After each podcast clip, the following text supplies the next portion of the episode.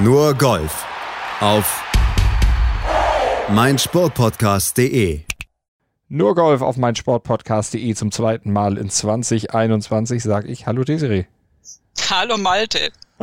Und wir schauen natürlich wieder auf das, was sich am letzten Wochenende in der Golfwelt so getan hat. Sony Open auf Hawaii, das 14. von insgesamt 50 geplanten Turnieren in dieser vermutlich Mega-Saison. Und um ein Haar wäre der Mann, der am Ende ganz oben stand, gar nicht dabei gewesen. Eine Rippenverletzung hatte Kevin Naas Einsatz bei der Sony Open nämlich bis kurz vor Turnierstart in Frage gestellt. Da hat er sich aber doch noch rechtzeitig fit gemeldet und war dann eben am Ende der Mann mit der Trophäe in der Hand. Mit der hat er die Golfwelt Welt gegrüßt. Mit minus 21 lag er einen Schlag vor Joachim Niemann und Chris Kirk. Und für Nah war es der fünfte PGA-Turniersieg insgesamt in den letzten vier Jahren. Da hat er jeweils in jedem Jahr ein eingesammelt und seinen ersten von den fünf, den hat er 2011 gefeiert und auf den hatte er zehn Jahre lang warten müssen. Desiree, wenn man jetzt böse ist und von seinem Siegrhythmus auf den Rhythmus seiner Pre-Shot-Routine Rückschlüsse zieht, dann böte sich doch fast an zu sagen, seit er schneller spielt, gewinnt er mehr.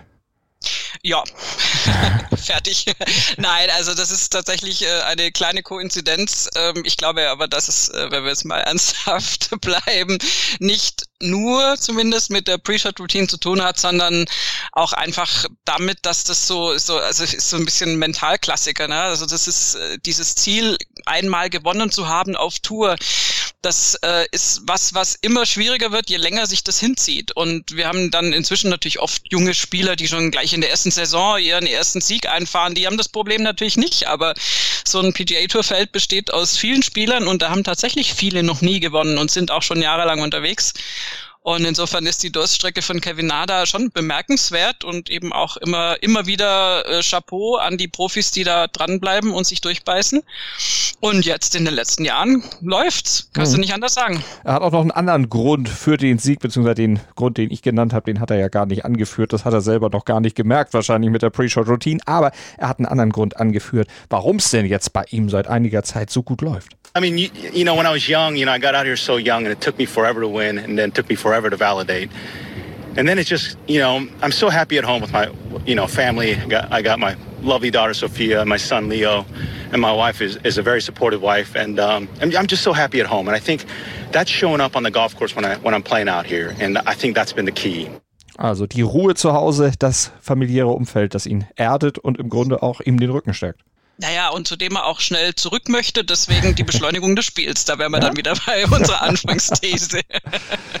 Nein, das ist natürlich, das ist so ein Klassiker. Wenn, wenn die Spieler das Umfeld im, im Griff haben oder das Umfeld die Spieler im Griff hat, je nachdem, dann ähm, kann das unglaublich viel Ballast wegnehmen und wenn du dann eben auch nicht mehr diesen Druck hast, oh, ich habe noch nie gewonnen, ich habe eigentlich, er, er sagt ja, er spricht ja auch von Validation, also selbst ein Sieg ist ja immer noch so, naja, ist aus Versehen mal passiert, wenn du das jetzt wirklich super negativ runterreden möchtest und äh, deswegen ist dann der zweite Sieg eigentlich immer noch, noch eine fast größere Hürde manchmal. Manchmal läuft es dann schon gleich und manchmal dauert es auch noch ein bisschen, wie in seinem Fall.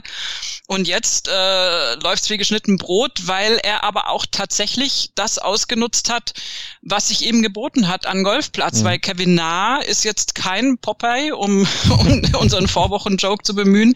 Ähm, der ist kein Bryson DeChambeau, der, der kann, äh, der ist jetzt definitiv kein Longhitter und der muss schon gucken, wo finde ich eine geeignete Wiese, die mir wirklich den Untergrund, sprich die Beschaffenheit bietet, auch die Platzlänge mhm. bietet, mhm. Dass ich mein Spiel präzise, aber nicht allzu lang, dafür aber ein unfassbar tolles kurzes Spiel, super Putting, auch bestmöglich einsetzen ja. kann. Und so präzise war er gar nicht. 31 von 56 Fairways getroffen, 55 von 72 Greens in Regulation. Also er kam dann eher so ein bisschen auch mal über Umwege. Aber du sagtest, gutes, kurzes Spiel und vor allen Dingen die Putts. 108 Putts in vier Runden, das ist schon eine wirklich gute Zahl. Und was war es auf der vierten Runde, was ihn dann letztlich zum Sieg gebracht hat? Er hatte ja einen leichten Rückstand. Wir hören mal rein. Er, beim Golf Channel hat es gesagt. You know, I felt pretty comfortable all day and um you know, played pretty good front nine and uh, made a little mistake on, you know, missing the putt on 11 and 12. I misjudged that down grain and three putted. But you know what? I knew there was a lot of birdie holes left and um, just played my game, hit a lot of solid shots, and, I felt comfortable. I was having fun out there. And, you know, all these experiences, you know, playing 18 years on tour is paying off right now. Also die Erfahrung macht es dann natürlich auch irgendwo und wenn man Kurse schon kennt, dann weiß man natürlich auch, wo man angreifen kann, auch wenn man dann so ein Misjudge mal drin hat. Ja, und also er hat es wunderbar gesagt in dem O-Ton. Ich wusste ganz genau, da kommen noch Birdie-Löcher, da kann ich noch alles Mögliche an Ergebnissen einfahren, was er dann ja auch getan hat. Birdie 13, 14, 15, 18 spricht ja dann eine deutliche Sprache nach dem besagten Bogey auf der 12. Und er hat ja auch schon auf den Front Nine schon zwei äh, Birdies gespielt. Also das, da hat er sich einfach bestmöglich verkauft. Und also das ist auch ein bisschen das, was, was wir ja schon angesprochen hatten bei Spielern wie übrigens auch Brian Gay oder, oder jetzt auf einem anderen Level, sorry, Brian Gay, Colin Morikawa. Du, du musst nicht, also es ist nicht nur der Typ riesengroß, breit, Bodybuilder-mäßig, Bryson DeChambeau-mäßig aufgepumpt, mit unfassbarer Länge gefragt. Es gibt auch andere Spieler, die äh, auf eine andere Art und Weise 嗯 andere Bereiche oder andere Facetten des Golfspiels natürlich dann noch besser können. Also kurzes Spiel von Kevin Na hätte Bryson DeChambeau mit Sicherheit gerne, sorry. Ähm, und die sich dadurch dann natürlich taktisch strategisch anders aufstellen müssen, aber die auch in der Lage sind, Golfturniere zu gewinnen. Nur inzwischen ist es so, dass sich natürlich die Turnierauslegung und auch die Struktur der Plätze eher an den Longhittern ausrichtet. Sprich, die Plätze, an denen Spieler wie zum Beispiel auch Kevin Na gewinnen können, sind jetzt natürlich auch überschaubar war. Also da wird er selbst auch realistisch sein. Ja, Shriners Hospitals for Children, also in Las Vegas zum Beispiel, das ist einer der Plätze, wo es ja bei ihm dann auch schon mal geklappt hat. Da weiß er eben auch, das geht ganz gut. Und Hawaii, offensichtlich dann auch ein gutes Pflaster. Also der Kurs scheint ihm dann tatsächlich zu liegen. So hat es dann auf der vierten Runde zumindest ausgesehen. Mit einer 65 ist er ja am Ende dann dort runtergegangen. Die Rippenverletzung hatte dann auch überhaupt keine Rolle mehr gespielt, ne? Nee, also das wäre jetzt auch wirklich also eine krasse Sache gewesen. Der hatte in den letzten beiden Jahren schon jeweils zurückziehen müssen bei den Sony Open. Äh, einmal wegen, ach, jetzt habe ich es nicht mehr parat, einmal wegen Hand, einmal wegen. Ellenbogen und einmal wegen Hand, einmal wegen, ach, was weiß ich, also er hat sich irgendwas getan und konnte nicht irgendwie loslegen und hat sich dann diese Rippe da irgendwie so ein bisschen verletzt jetzt im Vorfeld und äh, hat, hat natürlich nur gedacht, äh, nicht schon wieder. Also das wäre jetzt wirklich der dritte Withdraw in, in, in Serie. Das ist ja, das ist ja, das ist ja wirklich total übel. Und aber er hat einen guten Physio dabei gehabt und der hat ihn da wohl dann auch auf Trab gebracht und dann irgendwann, äh, ja, schwamm er eh auf einer Welle. Mhm. Wenn wir schon in Hawaii sind, kann man das mal benutzen. und äh, ich meine, dann spürst du es auch eh weniger. Also ich glaube, dann ist so eine Rippe auch mal relativ egal, wenn du eine 61 spielst am Sonntag, äh, am Samstag und dich da das Leaderboard mal so fröhlich nach oben bewegst, dann ist es, glaube ich, nicht mehr ganz so ausschlaggebend, ob da eine Rippe wehtut oder eben nicht. Er hatte sie am Samstag gespielt, die 61, genauso wie Brandon Steele. Und der lag ja dann zunächst mal in Führung. Der ging als Führender auf den Schlusstag, hat dann aber nur eine 69 gespielt und wurde dann noch von diversen Spielern überholt, nämlich von Chris Kirk und von Joachim Niemann, den geteilten Zweiten, von Webb Simpson, dem geteilten Vierten, zusammen mit Leishman, mit Steele.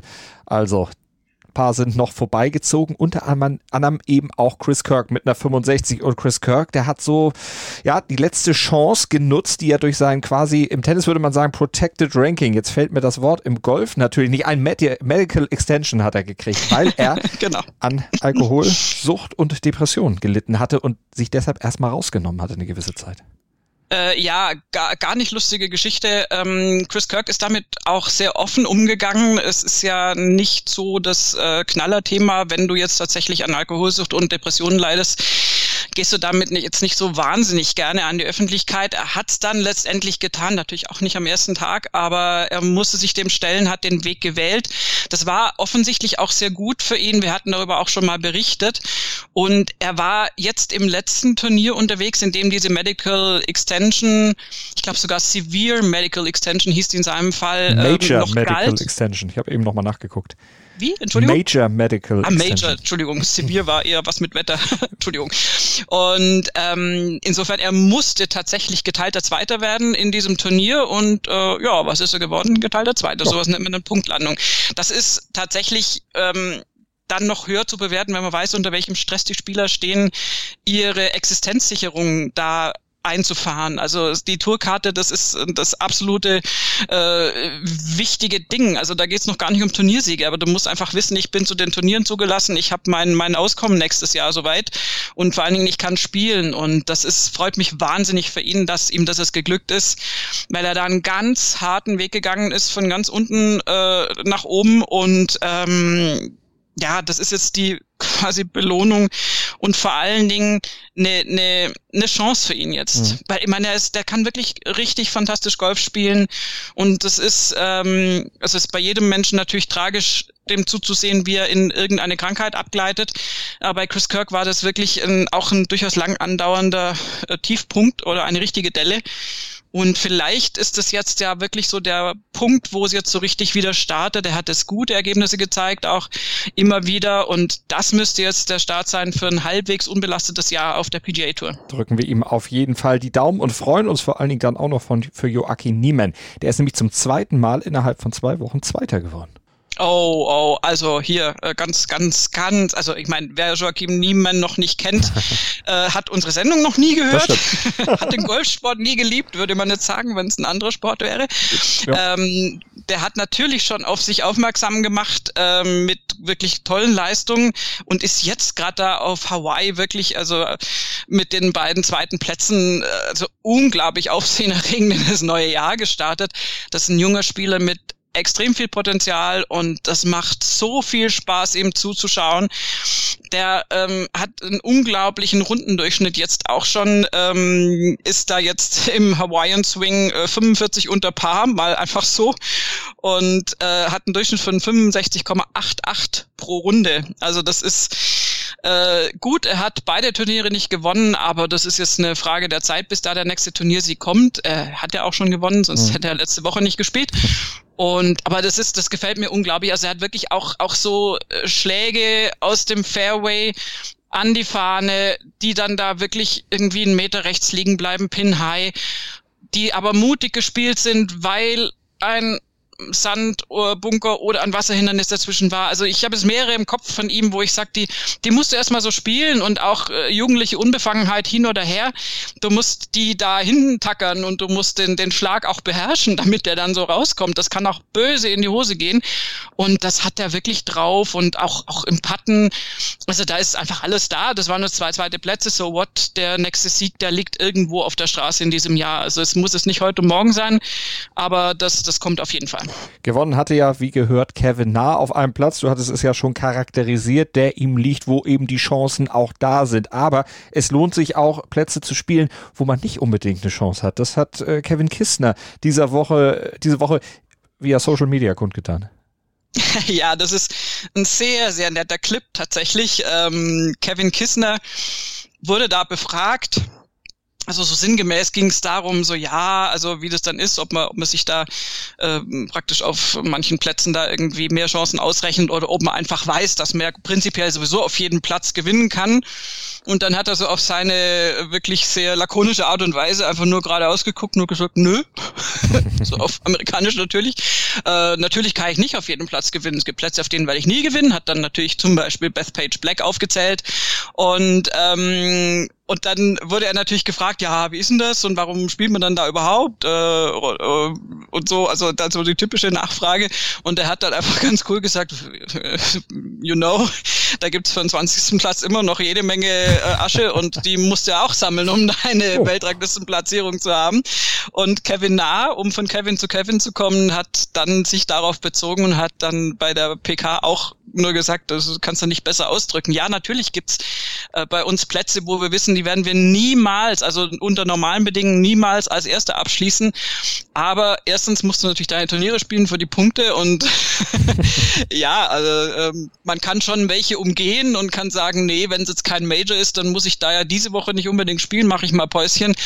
Aber im Normalfall äh, weißt du dich da einzuschätzen und dann gibt's halt ein paar Wiesen, das hatte ich vorhin auch schon so ein bisschen angedeutet, als ich von Bryson DeChambeau gesprochen habe, wo du einfach als Nicht-Long-Hitter dann doch fast keine Chance mehr hast, mhm. leider. Über Bryson und über Kohle reden wir natürlich auch gleich noch hier bei Nur Golf. Das lässt sich nicht verhindern in verschiedenen Konstellationen. Schatz, ich bin neu verliebt. Was? da drüben. Das ist er. Aber das ist ein Auto. Ja, eben. Mit ihm habe ich alles richtig gemacht. Wunschauto einfach kaufen, verkaufen oder leasen. Bei Autoscout24. Alles richtig gemacht. Desiree, lass uns über Justin Thomas sprechen. Wenn wir über Kohle sprechen, haben wir eben gemacht im ersten Teil, dann müssen wir es bei ihm auch. Dem geht jetzt nämlich eine ganze Menge Kohle aus der Nase, weil sich nämlich nach seinem homophoben Fluch letzte Woche jetzt der erste Sponsor von ihm verabschiedet hat. Ja, die Sache kocht doch äh, beträchtlich hoch, wenn man das mal damit vergleicht, dass äh, ein Herr Patrick Reed, manchen Golffreunden äh, vage bekannt, äh, irgendwo in China bei einem Turnier, ich weiß nicht, war das Shanghai, auch äh, mit demselben Wort schon mal geäußert hat und lediglich eine nicht nach außen äh, bekannt gegebene Geldstrafe von der PGA Tour aufgepumpt bekommen hat. Ähm, da war lange nicht so ein Aufstand wie jetzt bei Justin Thomas. Ähm, das ist situationsabhängig und manchmal habe ich das Gefühl auch ähm, abhängig von der Meldelage der Nachrichten sonst. Fakt ist, natürlich ist es sehr, sehr unglücklich, was Justin Thomas da gemacht hat und es ist auch jetzt nicht irgendwie zu entschuldigen. Ähm, Dame Laura Davis, die in einem Podcast sich da auch ähm, darüber äh, unterhalten hat mit mit anderen, hat äh, zu dem Thema so ein bisschen lakonisch gesagt, ähm, vielleicht gebe ich es jetzt auf Deutsch falsch wieder, aber so ungefähr das Beste an der ganzen Sache war die Reaktion von Justin Thomas, weil ja, er hat was sehr, sehr, sehr, sehr, sehr äh, verurteilenswertes äh, getan, indem er nämlich diesen homophoben Ausdruck von sich gegeben hat in Bezug auf sich selbst, um das nochmal nachzutragen, mhm. weil er einfach irgendwie einen Putt verschoben hat und hat sich quasi selbst beschimpft, ähm, was es ja nur unwesentlich besser macht. Und ähm, aber er war tatsächlich erst, also als er nach der Runde darauf angesprochen wurde, war er komplett konsterniert und hat also wirklich war ehrlich schockiert über sich selbst und hat sich auch sofort zweimal intensiv entschuldigt. Und das kommt schon rüber. Ob er jetzt da einen Bonus hat, dass Justin Thomas natürlich viel, viel mehr gemocht wird und ein viel netterer Kerl ist als Patrick Reed, das kann man fast objektiv so stehen lassen, weiß ich nicht. Aber ja, die Reaktionen unterscheiden sich da. Ich meine, ich finde es immer problematisch, da dann zu sagen, ja, das war im Affekt weil ich mir manchmal denke, ja, beim Affekt zeigst du ja vielleicht auch eher so dein wahres Ich. Keine Ahnung. Also da, das würde ich jetzt gar nicht so als, als entlastend unbedingt hm. sehen. Was meinst du da, Malte? Naja, man zeigt sein wahres Ich. Das würde ja in dem Fall jetzt, wenn ich deiner Ausführung folgen darf, bedeuten, dass er zumindest ja im Hintergrund irgendwo dann doch homophobe Tendenzen auch hat. Dass er das dann irgendwo doch bewusst hat. So würde ich dich jetzt verstehen.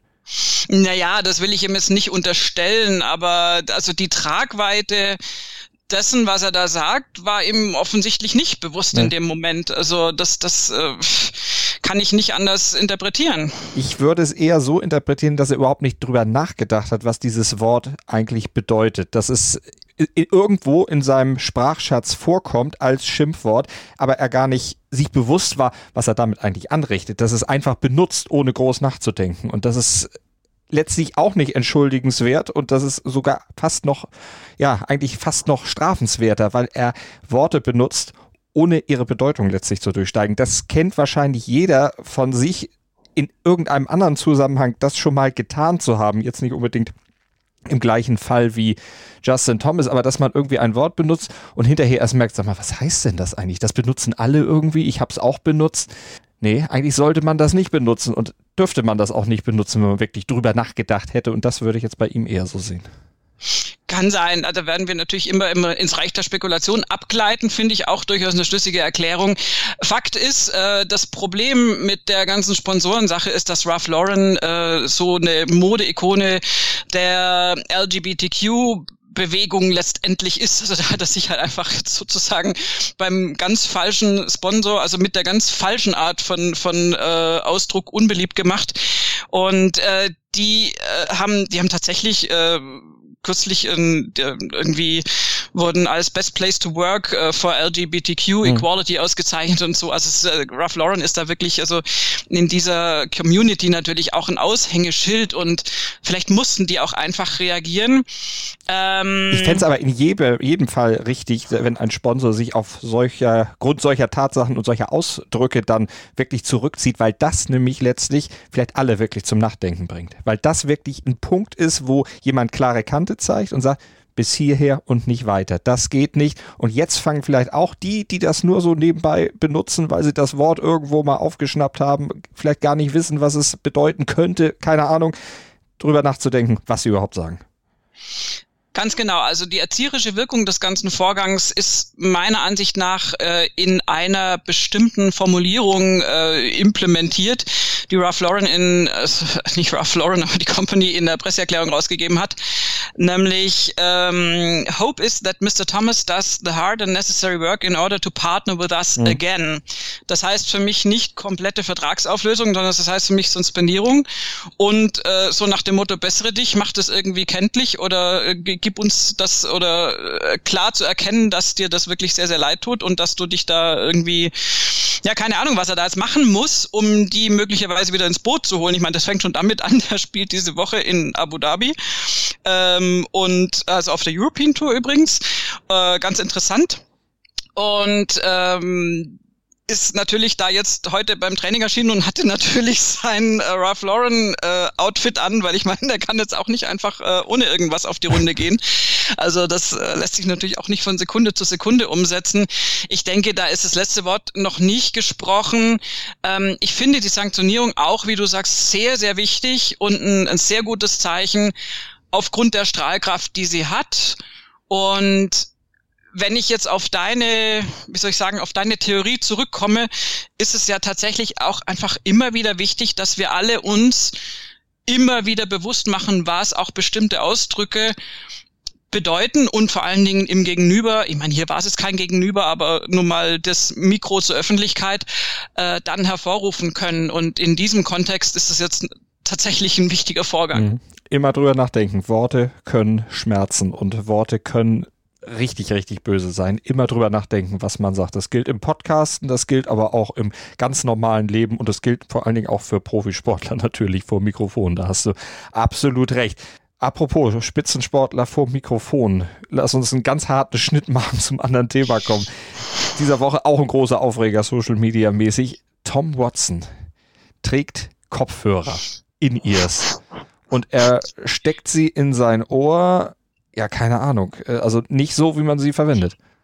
Ja, also das ist jetzt ja wieder so ein Aufreger, der mich jetzt überhaupt nicht tangiert.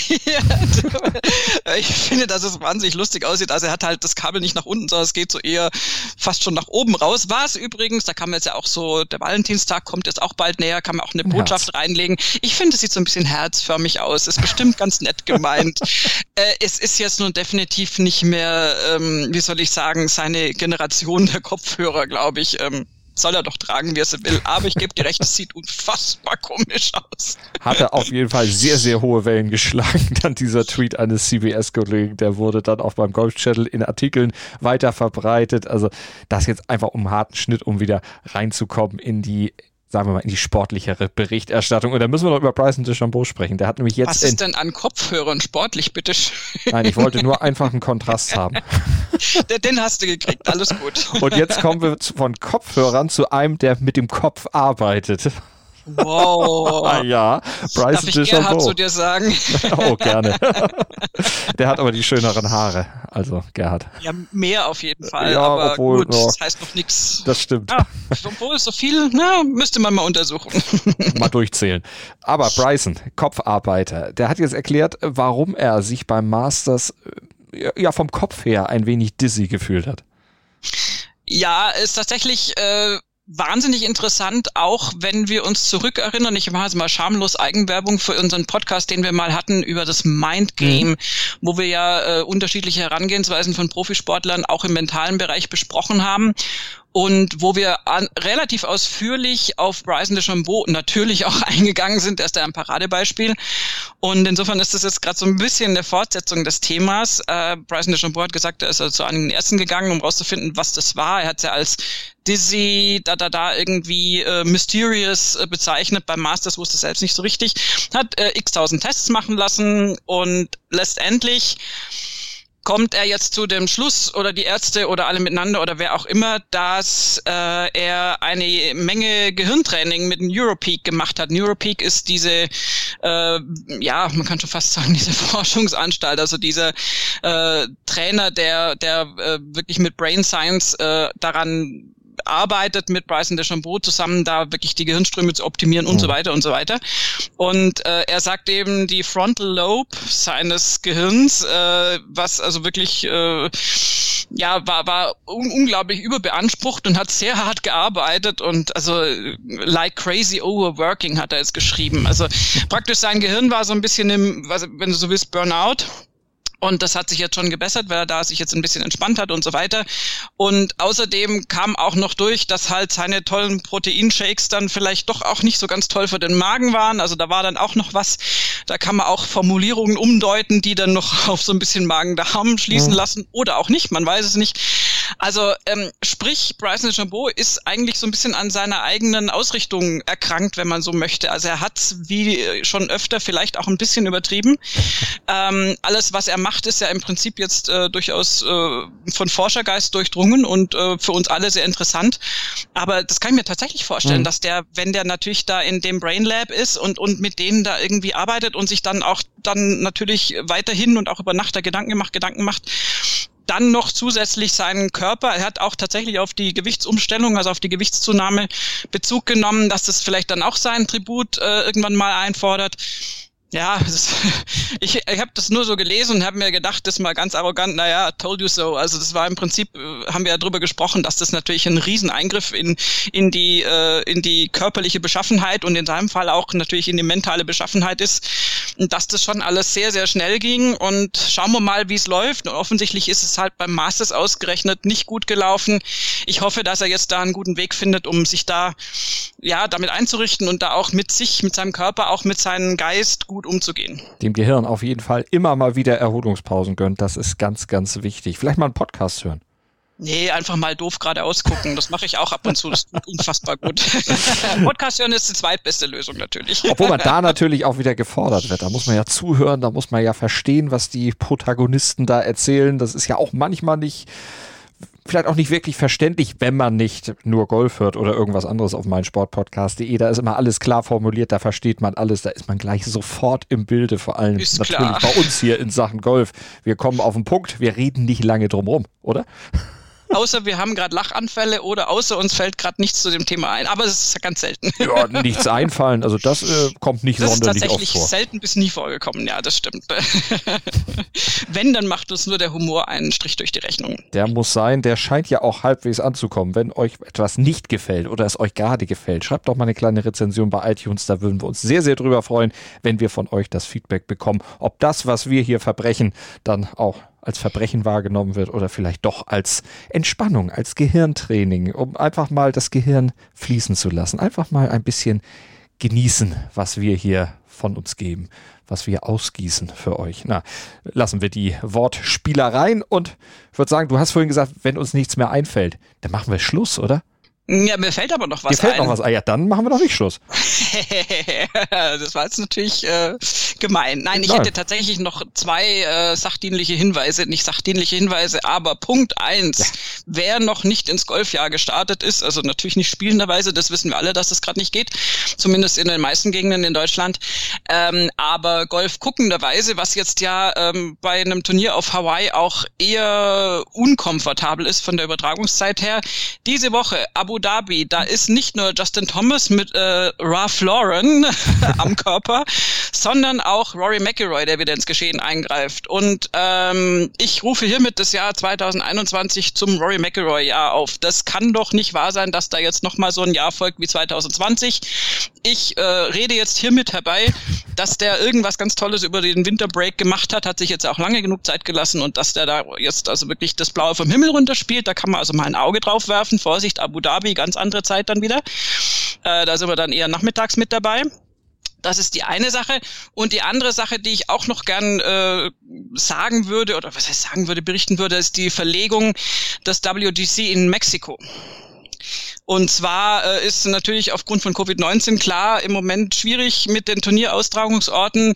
Wir haben sehr, sehr viel jetzt auf die USA konzentriert und auch dieses Turnier ist jetzt von Mexiko weggenommen worden und nach Florida verfrachtet worden, wo wir dann einen veritablen Florida Swing haben werden mit vier Turnieren hintereinander und äh, noch dazu noch nicht mal äh, ganz, äh, wie soll ich sagen, unwichtige Turniere. Ähm, der geht in den Concession Golf Club und äh, da, dadurch haben wir also ein WGC jetzt auch wieder auf amerikanischem Boden, aber ich hoffe inständig, dass wir dann im Jahr drauf wieder nach Chapultepec in Mexiko zurückkehren, weil das einfach ein fantastischer Golfplatz ist. Wäre übrigens auch mal was von President's Club, wenn man sich da aus, einen Austragungsort sucht. Und ähm, aber wir haben vier Wochen Florida, da ist also jede Menge Golf zu spielen mit ganz, ganz tollen Golfplätzen und ganz, ganz tollen Turnieren. Jetzt hattest du eben freudschen Fehler und du hast President's Club gesagt. Der neue Präsident darf ja wahrscheinlich auch gerne nach Mexiko kommen. Das sagst du jetzt nur, um mich fertig zu machen. Ich habe bitte nicht President's Club Doch, gesagt. hast du gesagt, aber das oh macht ja mein nichts. Gott. Hiermit lege ich mein, mein Headset nieder. Das ist ja nicht auszuhalten. Also dann, siehst du mal, da sind wir schon. Ich meine, es ist nur ein Buchstabe, aber es ist auch schon fatal fast. Du trittst Ähm, wenigstens freiwillig zurück. Äh, das, das nehme ich sehr, sehr gerne zurück. Um Gottes Willen. Nein, also von äh, Präsidentenclubs wollen wir hier ähm, eigentlich nichts mehr berichten. Ich befürchte, dass es sich fast nicht vermeiden lassen wird, aber schauen wir mal, ob wir die Nummer 45 hier aus der Sendung raushalten können in Zukunft. Nein, ich meine natürlich den President's Cup. Übrigens auch nochmal, ich muss noch mal einen Halbsatz sagen, weil ich sonst meine, ich verschlucke mich sonst an meine Begeisterung. Wir haben ein Jahr vor uns mit Solheim Cup, mit Ryder Cup. Das ist also eine Turnierdichte wie selten sonst, was es schon wieder fast schwierig ist für die Spieler. Aber für die Zuschauer ist es, also wenn jetzt nicht Covid-19 da ganz krass noch irgendwie Striche durch Rechnungen macht, ist das ein fantastisches Golfjahr, was vor uns liegt und ich freue mich wahnsinnig drauf. Zumindest für uns Fernsehzuschauer. Alle anderen hoffen wir natürlich, dürfen auch dann irgendwann in Bälde wieder rein, dürfen wieder in die Kurse oder auf die Kurse. Nächste Woche der Stadium Course in La Quinta zum The American Express wird leider noch leer bleiben, was Zuschauer angeht, aber irgendwann, da sind wir sicher. Wenn alles durchgeimpft ist, dann geht's auch wieder richtig in die Vollen, nicht nur hier bei Nur Golf. Wir sind auch so für euch da, berichten euch über alles Wissenswerte aus der Golfwelt. Danke für euer Interesse diese Woche und Desiree, dir natürlich auch vielen Dank. Sehr gerne. Schatz, ich bin neu verliebt. Was? Da drüben. Das ist er. Aber das ist ein Auto. Ja, eben. Mit ihm habe ich alles richtig gemacht. Wunschauto einfach kaufen, verkaufen oder leasen. Bei Autoscout24. Alles richtig gemacht. Nur Golf auf meinsportpodcast.de. Schatz, ich bin neu verliebt. Was? Da drüben. Das ist er. Aber das ist ein Auto. Ja, eben. Mit ihm habe ich alles richtig gemacht. Wunschauto einfach kaufen, verkaufen oder leasen. Bei Autoscout24. Alles richtig gemacht.